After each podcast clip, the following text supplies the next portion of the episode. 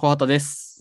GO です。この番組、満員電車にはいつまでもなれないは、東北出身、東京の街で生きながらも、満員電車になれることができない、そんな20代中盤男子2人が、日々出会う物事について立ち止まり、語らう番組です。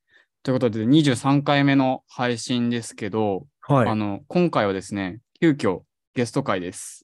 ね、マジびっくりしたんだけど。急にね、やろうって言ってね、始めたんですけど、はいはい。実はあの20回超えたあたりでいろんなって言ってもそんなにいろんな方面があるわけじゃないんですけど2人のこうなんだろう人生で送ってきた中で大事にしてるものとか、こう過去の話についてちょっと聞いてみたい、まあ特に我々20代後半じゃないですかはい。だからその20代前半だったりとか20歳そこそこくらいの時についてちょっと聞いてみたいみたいな声がうんちょこちょこあの聞きまして、うんうん。まあ僕、主に僕なんですけど、あの、生きてくる中で、ちょっとこの人は、あの、紹介したいなっていう人がいるので、ゲストの方に来ていただきました。ということでね、あの、早速紹介していくんですけど、今回はあの、僕の二十歳ちょっと前ですかね、に出会ってから、まあ、8年くらいの友人になる山本さんにゲストに来てもらいました。よろしくお願いします。山本です。はい。えっと、ちょっとざっくりね、誰だっていう話をね、ちょっと。そうね。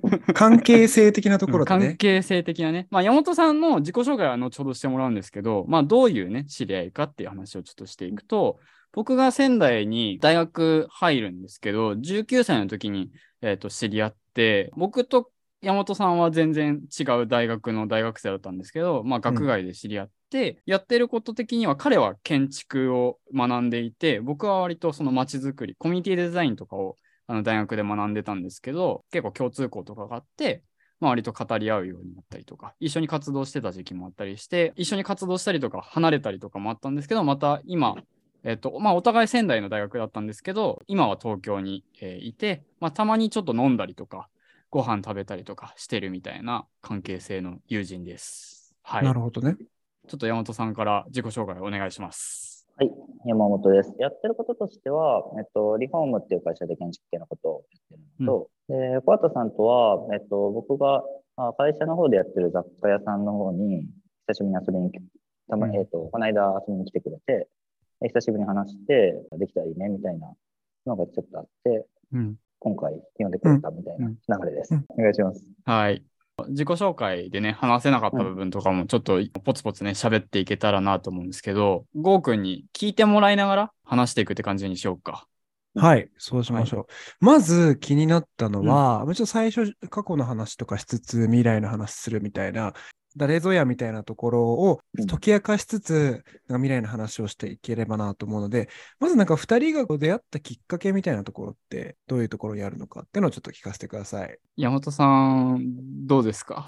出会いね、難しいね。どう説明しよう。うんうん大学1年生の時の今ぐらいの時期、10月、11月ぐらいに、僕らの共通の先輩みたいな人がいて、その人がやってる会に呼ばれて行ったらいたみたいなるほどね。そう。な感じです。え、それって宮城だよね？仙台。うんうんうんそうだよね。なんか仙台って結構こう学生団体みたいな、こうそういう界隈が割とこうね、こじんまりとしてたからね。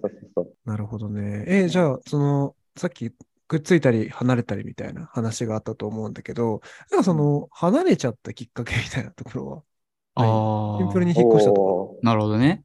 ーうんえ3個目でめっちゃ突っ込んだところに行きます、これ、大丈夫かな？はえうん離れたきっかけから行くの？マジで。いや、いいじゃないですか。うんいいと思いますよ。いいと思います。なるほど。小田小畑さん的にはどうですか？うん離れるきっかけも話したいんだけど、なんか、うんなぜ共通の知り合いの先輩のこううん。開いてたイベントで知り合ってまあなんかお互いがあいいじゃんって思ったかみたいなところはいはいからの多分離れたきっかけなのかなと思っていて、うんうん。まあちょっとこれあの配信前のなんか楽屋トークみたいなやつでも話したんだけど、うんなんかその僕結構大学入ったばっかりの時にすっごい意識高い感じの人でなんか周りからすごい浮いてたんですよ。話が合う人をさまよって生きてたら大学1年の秋くらいにちょうど山本さんと出会って、まあ、彼は大阪出身なんだけど、まあ、建築学んでてその街づくりのこととか震災のきっかけにこう東北にいろいろ学びに来て街づくりとかでこなんか関わっていきたいところがあるっていう、はっきりしたなんかビジョンみたいなのがあって、あ、なんかすごい面白い人だなと思って、僕は結構飲んだりとか語り合っていくみたいな関係性になってったんだよね。うんうん。山本さんはどうですか？僕は、桑田と出会う前に、あのまあ、あんま大学行かずに街づくり系というか、建築建てるプロジェクトをやってて、あんま行って、大学行ってなかったもんだから、あの同級生とか、ためがめっちゃいなくて、上ばっかり。ためで、かつなんか自分でなんかやろうっていうノリの人がいなかったところにあったから、結構喋ってっていう感じで仲良くなってたかなと思います。うんうん。で最初なんかね、しあの取材してたモードの時期で、こうああ、そうそうそそう。ブログやってて、えー写真撮ったり文章書いたり、人の言葉を聞いて、その文章にまとめるとか、そういうことをしてたんで、僕が最初の絡みは自分がやってた東北の震災復興とかそういうのを支援する団体の、う。うん、おプロジェクトについてインタビューしてもらったみたいな、そこから関わり始めて。そうだね。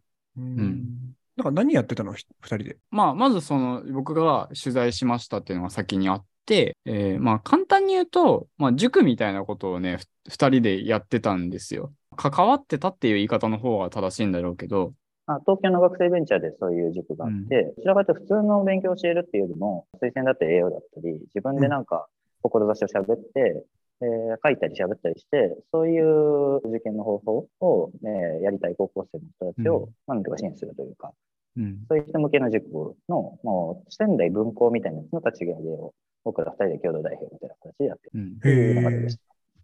だからでも出会ってすぐぐらいにそういう話が、小畑さんの知り合い経由であって、で、どんどんなんていうか一緒に、うんえー動き始めたみたいなそうね。時期ですね。もう8年前。そうね。8年前よ。8年前か。うん、あったね、そんなこと。8年前の今頃じゃないですかね。だから今頃だね、本当に。うん。うんへえ。それがどれぐらい続いたの？えっとね、1年半くらいうん、2年もなかったですね。?2 年もなかったよね。うんまあでも結構続いたの。大学生時代のね、1年半とか2年とかって、まあまあ長いような気もするけど。ね。1年の秋から3年の最初くらい？うんうん3年最初の一応この、なんかオフィスというかその校舎を借りてはいたんですけど、ちゃんと動かせなくなっていったので言うと多分もう1年経ったぐらいではなってると思うん、なるほどね。その当時は、お互いどういう印象だったんですか？多分、その中でもグラデーションあると思うから、初期とう。後期とで多分分けてもらって全然いいんですけど、ああ最、高の、最高の質問しますね。そうですね。もう山本さんすごく褒めてくれるから嬉しいんですけど、いや、とんでもない。声がいいし、まず。参ったな。参ったな。いや、あ意識しないで。あちなみに僕ら初対面。そうそう。えー山本さんどうですか？っていうと、初期はやっぱすごい、なんだろうな、ワクワク感の方がやっぱ勝ってて、でかつ、パツさんがその自分の、当時ブログでやってたあタイトルにもある通り、小畑の言葉っていうタイトル。じゃあ恥ずかしいからやめて。えーああ、すごい。ごめんね。い ググったら今出ますか？や、多分もうないんじゃないかな。もうないかな、そっか。なんかね、うん。小畑さんの言葉の方が、当時僕はそんなにこう、自分の思いを、こう、掘り下げて伝えるとかは、そんなに得意じゃなかったんで、すごい自分の言葉に素直に喋るというか、素直素直なのかな？それで言うとちょっとこう、鎧を着てたのかもしれないけど、まっすぐ強い言葉を投げる人だなっていうふうに思っていて、かつそれをそのどんどん自分はこうだっていうのを探求していく。それこそその楽屋前の、楽あの収録前の楽屋トークで言ってた、この穴がなぜここで転んだのかとか、そういう話をどんどんこう自分について深掘っていくような人だなっていうのが、割と前半期は思ってました。だからなんか、イベントとかではそういうプレゼンしてる姿とか見るし、うん。なんか結構僕ん家によく来てたんで、うんうん二人に行って仕事終わりとかに、その自己分析がどんどん掘り下がっていく過程を、ってたなっていう感はいはいなるほ。どね。ちょっと補足すると、この収録前のね、うん楽いわゆる楽屋みたいな感じの時に、じ。あ ごめんなさい。えーと小畑さんがどういう人間だと思うかって話を、あの山本さんから僕の方に振ってもらって、うんでその時に 僕が言ったんですよね。あの小畑さんは穴が一つ開いてるとしたら。他の人は、あ、穴だで通り過ぎるのに、小畑さんは、なんで穴があるんだろうとか、この穴の深さはどれくらいなんだろうとか、僕はこの穴にこけてしまったけど、どうしてこけたんだろうとか、なんかこう、ポツポツとずっと問いを立てて、そこに対して考えを続ける人っていう、そういうのが、ね、伝てくれたんですよね。そうです。それの最初の頃を見てたんだろうなこのなるほどね。え小畑さんは初期はどうでしたそうだね。僕は反対側からも同じように見えてるみたいなとこあったんだけど、唯一多分違うところでいくと、彼はやっぱこう建築を学んでて、ものづくりができる人っていうところで、やっぱこう一種の憧れみたいなのがあったね。うん、うん、なんかその、そのコミュニティデザインとかを学んでたって言ってても、こう地域の中に入って、その地元の人たちとワークショップするとか、形にならないことをやっていく、えー、ことをや学んでたから、どちらかというと、こう、都市のデザデザインを考えていくとか、建築のことを、ものを作ってるっていうこともそうなんだけど、うん、なんかそこの背景、その都市というものの背景をこう語れるということに対して、こう一種の憧れをすごく感じてはいたかな。うん、うん、っていうのが、まあ、惹かれた理由の一つにそこは結構ある気がしていて、みたいな、はい、感じですね。なるほどね。どうですか？お互い今聞いてみて、初期の話？聞いてて、あ、なんか確かにそうだよな、なのか、あ、そういうふうに思ってたんだなのか、お互いどういうふうに思ったか聞いてみたいです。結構僕それで言うと後者で、うんうん。なんだろう、むしろ、当時、その、例えばパワポのデザインとか、はいはい、そういうことで言うと、コアトさんの方できたし、うん、そこはすごいあの尊敬してたし、自分ももっとできるようになりたいなって思ってたポイントでもあったんで、うん、そうそう思ってたんだっていう部分もちょっとありますね。へえ。コツさんは？そうね。穴があったら、なぜ穴があるのかっていうのは当時から考えてたんで、まあ、やっぱこう、穴を考える人としては、やっぱこう嬉しいですよね。嬉しいんだよ。今、リンク送ってくれちゃったんだよね。リンク見ました？このチャットに。やめて？あのそう探し出してさ、あの、晒すのやめて？今、小畑の言葉ってさっきね、あの山本さんが伝えてくれた、これ小畑さんの初期のブログですね。いつのこれね、初期って言っても、うん、あの、多分これ2、3回目くらいのね、ワードプレスのやつだからね。うん。これあれだね、初期っていうか中期だね。中期だね。うん、うん、中期ですね。初期のやつはね、もうね、消しちゃったんだよね。え、でもなんか今の話聞いて、小畑さんは当時から考える人とか、作る人ではない、ね、考える人で、で、山本さんはこう作る人だったみたいな、なんかそういうこうニュアンスを受けていて、それがどうですか？どういうふうに変わっていったとかって聞いてもいいですか？最終的には今どう、はい、どういう、その再開をしてみてどう感じたかってところにつながるんですけど、はい。個人的なところで言うと、えっと、今の話から言うとあんま変わっていなくて、うんうん、ちょっと早い段階でクロスして、僕よりもコッツさんのが作ってた時期あったと思うんだけど、はいはい。割と早めの段階でクロスして、うん、えー、そのままって感じな気がします。うんそのままというと？僕自身やっぱなんか、どっちかというと作ることに対してむしろコンプレックスあったので、作れる人にもっとなっていきたいなっていう思いで、ちょっとこう、半ば後天的にそういうことをやっていこうっていうふうになってきたかなって思うので、うん。うん、その方向では引き続き進んでるのかな？と思います。あとその方を見てると、多分もともと走ることと書くことっていうあったものが、その、うまい形で交わって、その、今の仕事につながっていて、うん、で、ある種その、作ることに加えて話すことだったり、人と会話してないかあ企画していくとか、そういう、あの、広い意味ではものづくりなんだけど、企画みたいなレイヤーのこととかの方が、まあ、本業としては主になってきたり、このラジオとかもそうなのかなと思ったりしてるから、そういう意味ではなんていうか、あの、刺激になりつつ、その、やってることは別々で面白いねと思ってます。うん。うんそれって今だ、今の話だっけ？それとも。あ、今の、今の話。はいはいはい。うん、いいね、いいね。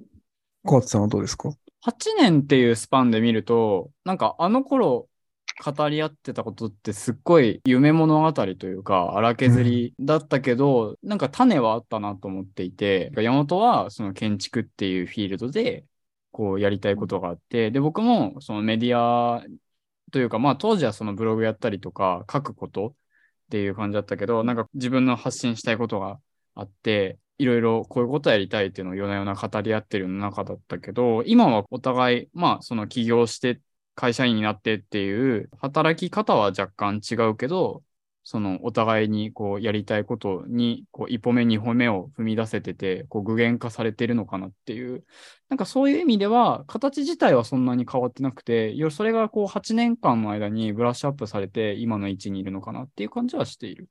うん、な。るほどね。うん。いや、なんかさ、めっちゃ不思議なのはさ、今の話聞いてると、ん。8年で、あれだよね、なんか最近改めて交わるようになったみたいな話が2人かはいはい。らあったかなと思ってて、なんでずっと交わり続けてなくて、うん最近ようやっと交わったみたいな。うん交わってない間は何があったのかっていうのは気になります。なんかまあ、それで言うと、まあ結構生々しい時代があって、その、うんその1年、その塾をやるのに関わってた1年間、1年半の間に、こう、至らない点がすごいあって、まあ、来てくれてた高校生の子たちとかに、こう、失態を犯した部分もあったし、うん。僕らもやっぱこう19、20歳で、こう自分の人生ですらこう責任を負えないのに、人に対してこう責任を負うポーズだけ取って、こういろいろとこうやり散らかしてしまった部分があって、うんまあ、まあお互いにこう責任はあるんだけど、でもとはいえ自分たちですら責任取れないから、変悪になっていくみたいな、うんうん。ちょっと抽象的な話でぼかすんだけど、うん。うん。うん。うんそういうことがあって、まあ、三大学3年の春くらいに、あの、一回、ちょっとあ、まあ、頭冷やして、お互い別の道歩もうかみたいな感じになったのが、まあ、2016年くらいかな。だから今からそうね。6、7年くらい前か。うん。うんなるほどね。まあでもそうだよね。大学生の時ってね、夢物語語るってところもすごく伝わってきたなって思うんだけど、そうそう理想を散らかすだけ散らかしてね。あ、そうそうそうそう。うん。うんそんな感じ。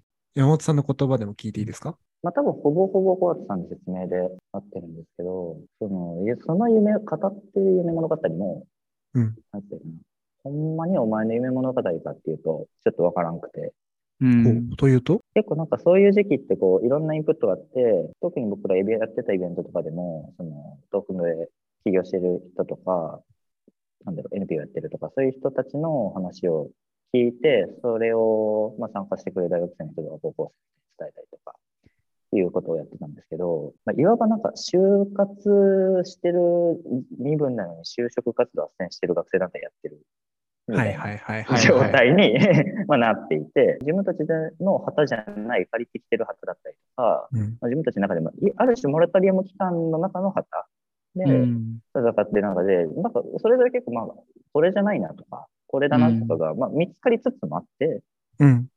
で、これで一緒にその共通点を探っていくのが、折りつつもあったのかなと思いま関わってたのが苦しかったっていうのも当然あるけど、そうね。うん、それだけじゃなくて、それが自分の芯じゃないというか、それが、なんていうか、広い意味ではあるんだけど、ちょっとレイヤーが抽象度が高くて、うんうんある意味であの交わる部分もあるんだけど、それだけじゃないよな、こっちの方が芯というか自分の根っこだよなっていうところが、次第に見つかってってたからうん、起きたことなのかなと思います。う。うんん多分道がた互えていったのかなっていう感じ。なるほどね。根っこは何だったんですか？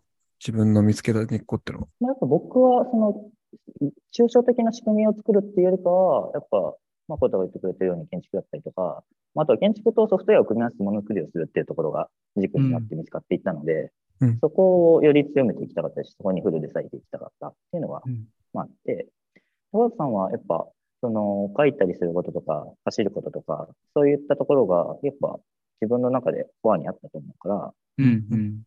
ちょっとなんか出てくるアイデアとかも、ちょっとすれ違っていったし、うんうんうん。そういうことで取り組もうっていうのも、ズレがやっぱ、他の人関係なしに僕らの間でもズレが生じていった時期だったんだろうなと思います。うん。うん。なるほどね。ねえ、なんか今の話聞いてると、なんか二人はお似合いだったんだろうなってちょっと思ってしまってる自分がいて、なんでかっていうと、うんなんていうかな、こう始める人、拡散させる人、なんかうんことを起こすみたいなところが、うんうんうん田さんはすごく得意で、うん。で、それをものにするみたいな。はいはい。そうねなんと形に作るみたいなのが山本さんが得意で、え、なんか最強じゃんってちょっと思っちゃったんですけど。そうね。だから結構ね、それで言うと、あの、うんめっちゃぶっちゃけた話、特にその塾やってた時期とかは、加藤さんがもともと高校生の頃からその自分で、なんて言ったかな、あのユーストリームとかで配信する番組とかやってて、石巻で。うんうん。東北震災復興のやってる先輩方とのそのつながりとかもともとあったから、うん。結構なんていうか、小畑山本で認知してもらうことがあって、割と多くて。そう、だから、あの、小畑のバーター的な時期が結構あります。ああそ。なるほど、ちょっと。ね、やっぱ内内心なんだろう、あの、引け目じゃないけど、なくもなかったですよ。うん。なるほどね。えーで、そうなって、こう、二人が交わってか、重なって、こう、離れていった時期があったわけじゃないですか。はい。でそっからですよ。ここからがね、エピソード2なわけですよね。はい、いいですね。いいですね。そうすると、こう、またちょくちょくさ、こう、なんていうの、こうお互い連絡取り合ったりしてたんでしょ？一時期本当に連絡取んなくなったよね。そうね、なんかそれで言うと、俺は、なんか別に小畑さんかんだけじゃなくて、昔一緒にいたパートナーが、すごい縛り強めで、あらゆる国交を断絶してた時期があるんで、そもそも小畑に限らずっていうところがあるんですけど、やっぱやってることが、その、小畑さんの中、もう僕から見て小畑さんが取り組んでた内容が、うんそのランニングチーム企画したりとか、まあ、ある種そういうイベントだったりとかっていうのをやっていく姿を見てて、ちょっと僕もやっぱ企業当初で事業作りとか、あーまあ、普通にやっぱキャリアとしても全然未熟だ未熟だったから、仕事にしていくのが大変で、うん。そういう時期だったから疎遠だったっていうのは結構あるかなと思います。うんうんなるほどね。え、でもあれでしょ？なんか、さっき、それも、あの、控え室の話になっちゃうけど、このラジオ、うんポッドキャストの前身というか、はいはいはい。なんかやってたんでしょ二人で。うんうんうんうん。何回かやったんでしょあうんそれいい質問で、結構ね、うそれね、中期の終わりというか、時期としては2020年でコロナ入ったぐらいで、うんである種、お小田さんもちょっと多分今の仕事が固まるちょい前、僕も自分の仕事としてはある程度落ち着きつつありっていう時期で、だからなんか、かつ、ちょっとこう自分の中でもアイデンティティの形作り直す時期うんだっ。たから交わったんだろうなっていう気がします。シーズン1が、ちょっとこう、別れというか、そうですね。音楽性のね、違いで分かれて、うんうんで、うんシーズン2と、シーズン1うんとシーズン2の間の、あの、うんスペシャルエピソードの話だよね、今ね。あ、そうそうそうそう。はい。えじゃあ、どうしてシーズン2が始まったんですか？そのまま打ち切りになるドラマだってたくさんあるじゃないですか。ああ、そこをちょっと小畑さんから聞いてもいいですか？指導してシーズン2が始まったのか。うんなんでだろうね。視聴者だけの声うんではどうにもならない、ね、作品だってあるわけじゃないですか。ありますよ。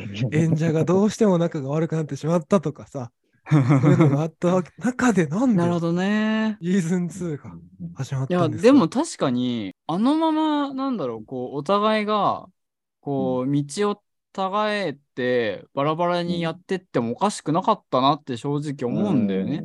だってもうそうね。そう、やっぱこう僕はランニングメディアで仕事をしていて、で、山本はまあ起業して建築っていう道で行って、あのままでもおかしくなかったけど、シーズン2が始まったっていうところで言うと、でもね、なんか久しぶりに会って、この人だから話せる言葉ってあるなーっていうのをちょっと感じた時期があって、第20回の僕があの工藤レインさんの「つららの声」っていう小説を紹介した時に2021年の2月くらいに牛丼屋で震災文脈からやっと解放されるねっていう話をしたっていう話をあの回想したんですけど僕20回目の配信で。はいはい。でその時に牛丼屋で話したのが山本さんなんですよ。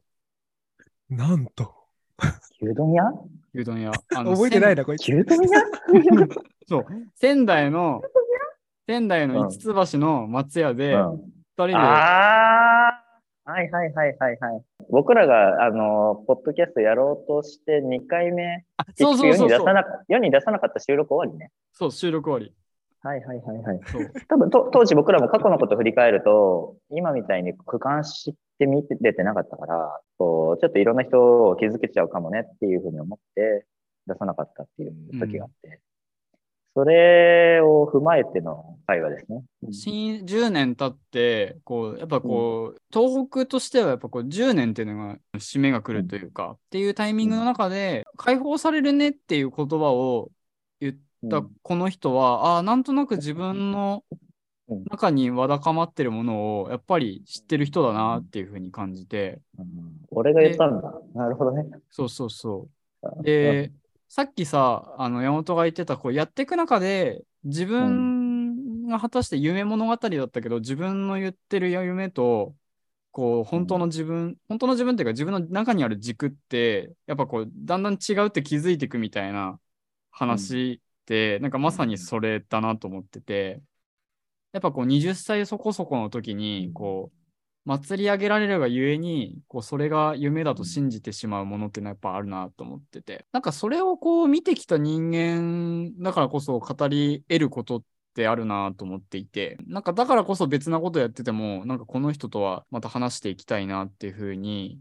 今思えばなんかそう感じた部分はあったのかなと思っていて、なるほどね。そう。そのポなのでッドキ、ャスト。いうん、シーズン2が始まったって感じですかね。やー、面白いですね。そのポッドキャスト、一回だけね、あの二人で配信してたんですよね、先輩方が。で、ね二回目、幻のものが、まあ、結局世には出なかったって話なんですけど、だから、あの、これ私もそうですし、これ聞いてくださってるリスナーの方々、いや、こう今、前作の主人公と相棒が今、話をしてるっていう状態なんですよ。うん言ったわ、これ。わかる？このね、白金山のレッドですよ。難しい。うん。うんねおそろいですけど。いや、そうね。面白いですけど。はいで、今、ソウルシルバーとね、ハートゴールドが始まっているっていうようなことだと思うんですけど、じゃあ、どうだろうな。ちょ、こっからは、なんか今やってることとか未来の話をね、そうだね。なかったので話していければと思うんですけど、今のお互いの二人どういうふうに思ってるのかってことと、うん。今後どういう関係性でありたいかとか、なるほど。こういうことやりたいでもいいし、なるほどね。うんうんなるほど。そういうのを聞きたいです。なるほど。わかりました。ねえ、だって大学時代にさ、すごく仲良くてとか、まあ、ゆまあ、友人っていう言葉でくくると良くないと思う。戦友だよね。なんか戦友の二人で。うんで、そのまんま別れちゃったとかさ、あるじゃうんん、多分。なんか戦友っていうそうね間柄じゃなくてもみんな。うんそれが、うんこの二人が社会人になって、またうん。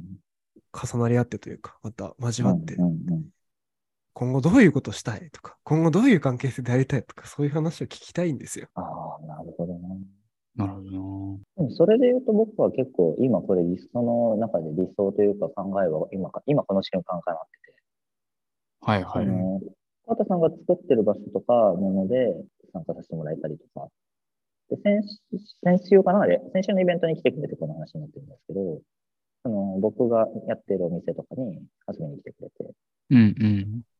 そういうのをこう見せ合ってお互いの現在地を確認し合える、まあ、いわば原点というか、うんうんうん。そういう関係性で入れたらいいなっていうのが、まあ、あったので、まさしく今かなってるなって感じです。なるほどね。いいね。どどうですか、小松さん。恥ずかしいな、これ。言ったやつが一番恥ずかしいんだから。言ね、山本が言ったことはそうだなと思いつつ、なんかお互いの話を理解できないんだけど、いいじゃんって言える関係性がやっぱいいなと思っていて、お互い結構やっぱフィールドが違うんで、正直何言ってるか分かんないんですよ。そうなんだ。そうそうそう。あその専門的な話に。駅で見たことないもん俺。そうそうそうそう。駅伝多分見たことないと思うし、ん僕も僕で建築できる人っていいなと思いつつも、正直山本が何言ってるかって専門的な話になっていけばなっていくほど、やっぱ分かんないし、うんこう、なんだろう、じゃあそれを学ぼうかっていうと、やっぱちょっと違うなって思っちゃうし、分かんない話をしてればしてるほど、あ、お互い元気でやってんだなって思える バロかなっていう。ああ、なるほどね。そう。それは確かにそうですね。うん。でもなんかその軸の部分でつながり合えてたらやっぱいいなとは思うし。うんうん。うん。っていう感じかな一。つ、ごめんね。あともう一つご自分の考え付け加えらさせてもらうと、えっと、やっぱ自分の中で、その東北との向き合い方は、まだ実は答えはできてはいなくて、はいはい。答え、そもそも答えがなくて、一つわかるのは、まだ自分の会社の住所とか、まあ、自分のあれあの拠点は宮城にはあるんですけど、そのビジネスとして東北で頑張っていくとか、東北から頑張っていくっていう、すごい尊敬する先輩方とかが言ってるんですけど、自分のそのスタンスを通り続けではあんまりしないかもしれないなっていうのが、ここ数年でも一回、あの、コロナになってから宮城に戻って感じたことでもあって、そう、でもビジネスとしてはそういうスタンスは取れないけど、なんか最近その東北の風景を毎月11月前後にアップするアカウントを始めて、インスタで。はいはい。なんかそういう写真をまとめていって、名前が 11A ってなんですけど、うん。11年分、それが溜まっていったら、なんか写真集とかにしたいなと思ってて、なんかそういう自分のパーソナルのところに近い、要は自分の、なんだろうな、見てる景色とか映したものを残すみたいな関わり方ができたらいいかなって思っていて、うんうんうん。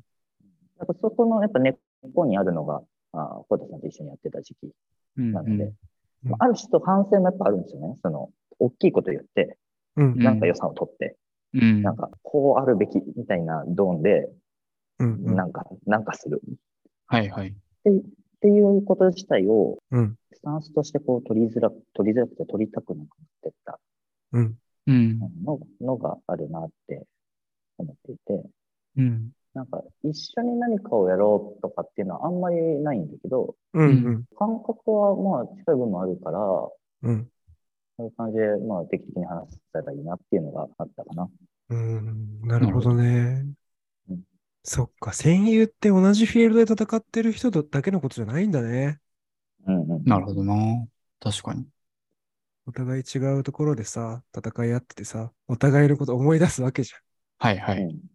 そういう戦友ってある、いいね。そうそうね。だね。だから、コアさんと喋ってあの日々のことを話すと、やっぱ東北で何かをやってた時期、しかも東北を背負ってって言うとあれだけど、はい。僕、当時 Facebook のなんかや、関わってることの欄に、東北って言われて3つあった時期があって、はいはいはい。東北なんちゃらみたいなやつが3つもあると、それがこう、自己、自分がやってることを表現することに結構なっちゃう。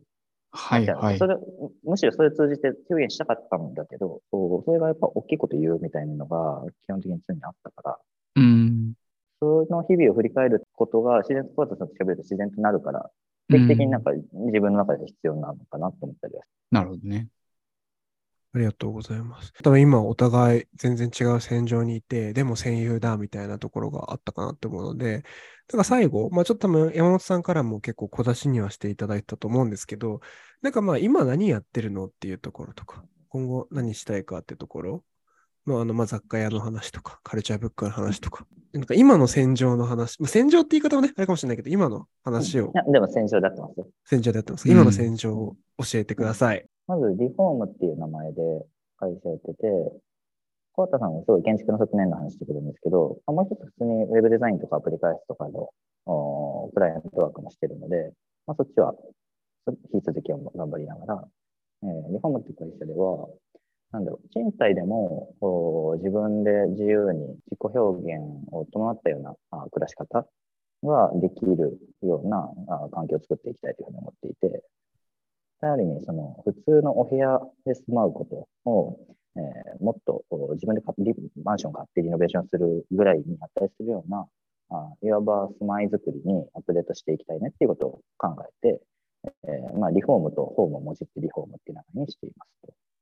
なので、まあ、リノベーション業が主体の事業としてはありつつなんですが、そういったその賃貸でも、そういう暮らしのカルチャーいいよねっていうことを広げていくために、まあ、あるいはそういうきっかけを作っていくために、えーテトっていう、まあ、紙媒体の雑誌と、であとは戦火っていう名前のお雑貨屋さんを始めましたと。うんうんうん。なんで、建築屋さんの新規事業として雑誌と雑貨があるっていう感じになっています。で、戦火っていうお店の方で今収録させてもらってるんですけど、えー、戦火は千の雑貨屋っていうあの意味でして、はいはいはい。いわゆるその個人のとか個人に近いようなあインディペンデントに活動してるうブランドさんとかそういうメーカーさんの、おまあ、思いと一緒にそのものを体験したりとか、まああるいはこの間やったイベントとかだとコーヒー豆のポップアップと、まあ、シーンとかそういうコーヒー自体を飲み比べたりする体験。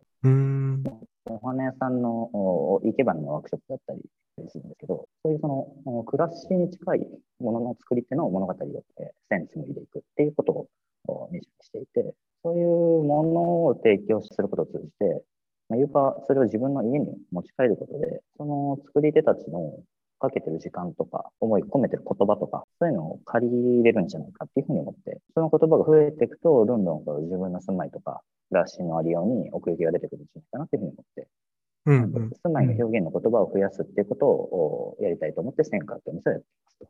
なるほどね。そっか、そこのイベントであったのか、二人は。そうです、そうです、そうです。はいはいはい。なるほどね。えーじゃあ、山本さんに会うためにはそこに行けばいいんですかね。戦火に行くのが、まあ、一つそうですね。早い手段としてあると理解しました。言います。うん。あ、どうぞどうぞ。テトって雑誌の話をついでにさせてもらうと、戦火で販売イベントをこれからあ販売していくんですけど、テトっていう名前は、その手触りと一緒に暮らしてる人みたいなイメージで、暮らしに新しい価値観とか自分なりの哲学を持って暮らしてる人をお紹介して、えーそういう人にまあ小さいエピソードだったりとかを紹介してもらう、書いてもらうみたいなことをやっている、まあ、いわば雑誌です。これを通じて自分の暮らしに手触りをお取り戻していくっていうことをおカルチャーとしてもですね、広げていきたいなっていう思いがあるので、うんうん。まあ、このテドっていうもの自分のお住まいのありようだったりとか、まあ、センカーっていうお店を通じてどういうことを考えてるとか、まあ、そういうことを書いて、まあ、結構お金めちゃめちゃあゼロが多いやつをあの 紙するんで、すごい大変なんですけど、今やってるっていう感じで、まあ、2つその取り組みをしています。ありがとうございます。二人の戦場の、まあね、小松さんの戦場はすごく普段のいつなで聞いてもらえればわかると思うので、そうね。はい。あれですけど。いやー、どうでしたか？今回話をしてみて。どうでしたか、まあ、初のゲスト会ところでね、まず小松さんうの、ん。そうね。感想の前に、あの、それで言うと、あの、手と僕も発売前に、あの、この間、戦火にお邪魔した時に、あの、読ませてもらったんですけど、すごくこう、暮らしを大事にしてる人たちが、こう、書いてるっていうだけあって、興味深い話だったりとか、こう、あ、そういう視点があるんだっていうのが、が揃った雑誌というか、カルチャーブックだと思うんで、あの、僕もね、ちょっと到着するのは、こう、心待ちにしてるので、自分の家でね、読みたいって今、思ってます。そうだね。今回話してみてっていうところでいくと、結構山本とは、なんだろう、ワンオンワンで話すことが多くって、で、うんうん誰かを交えて話すっていうことがそんなにないというか、っていう中でなんか今回こう話して8年分客観的に振り返れたとか、うんうん、面白いな、この人っていうのを思ったっていう感じですかね。なるほどね。確かにね、二人、ワンオンワンどころか、世界中の人たちが聞ける状態になりましたからね。本当にね、はい。インターネットの海に。はい。はい。不思議な感じですけど、山本さんはどうでしたか？今回話してみて。テトの話で言うと、小畑さんもね、あの、発売日に買ってくださって、はい。この雑誌の中に僕らが仙台時代に関わってた子、もともと高校生でだった子があ書いてくれてたりとか、そういう絡みがあるんで、こうそういうとこ見てくれると嬉しいなって思ったり、まあ早く小畑さんに読んでほしいなって思うのが、あまずあるのと、で今日のこの収録はすごい、なんか、一番モチベーションとしては僕はゴーくんと喋りたかったので、そっか。そうだよね。あの、話せてよかったなっていうふうに思ってます。うんうんいいわゆるその、なんでか、小松さんと一緒になんかやるとかっていうのを、その8年分ぐらいあったんで、その、今相方としてやってる子がどういう人なんだろうとか、あの聞いてみるとすげえ声いいなとか、うん思ってたんで、生で話してよかったなと感じてます。ありがとうございます。あまあ、アンシュコーツさんも言ってくれたんですけど、その客観的に振り返る機会、うんうんあんまりなかったので、そういう形で面白いものになってればいいなと願ってます。手と買います。手と買います。願いします。全部売るんで。センサー吸っちゃった。やべえ。マジでやべえ。やばいね。センスったんですね。センスセンスったんだ吸っちゃった。やべえ。マジでやべえ。頑張んなきゃ。そうなんです。インディペンデント系の書店にもね、こう、うんうん。僕みたいいなね話もしてたもんね。やっていきたいですし。まあ、その辺は頑張りますという感じですね。はい。通販とかあるんですか？通販なまあ、もちろん EC 販売があるので、EC で配送も受け止まっております。うんうんうんうんうん。今のところはどうやって買えばいいんですか？それ通販っていうところでいくと。はい、一旦まずは、えー、インスタグラムの方のアカウントで、えっ、と、DM で受けたまってるんですけど、うんまあ、ちょっと、お後ほど EC だったり、クラファンだったりとか、うんそういった、あー窓口っていうのを増やしていく予定です。ただまずは一旦インスタグラムをちょっとチェックいただければなと思っています。わかりました。ぜひはい。読んでみてくださいはい、ありがとうございます。詳細に貼ってある、えっと、インスタグラムのですね、まあ、リンクの方に飛んでいただければ、そこから買えます。あとあれです。あの、戦火の方でもポッドキャストやろうと思ってるので、教えてください、お二人。マジですか？マジです。あの、お店の人のストーリーとか語ってもらうのを声で伝えるのが一番いいなと思って。なるほど。えー、なんか行きたい。ね。あもうめっちゃぜひ遊びに来てください。遊びに行こ今度ちょっと行きましょう、また。はいねな生、生合コン会いたいので、う。ね ちょっとちょっとまた話したいです。はい、ぜひお願いします。じゃあ、エンディングです。おー、すごい。僕はなんか喋っちゃった。喋っちゃった。どうしよう。エンディングなのに喋っちゃった。エンディングあーしまんないよー。あー、しまんないよ。閉めてください。ありがとうございました。エンディングです。この番組、満員電車にはいつまでもなれないでは、皆様からのお便りを募集しております。メールは、itsunare2022 いつなれ2022 gmail.com へ。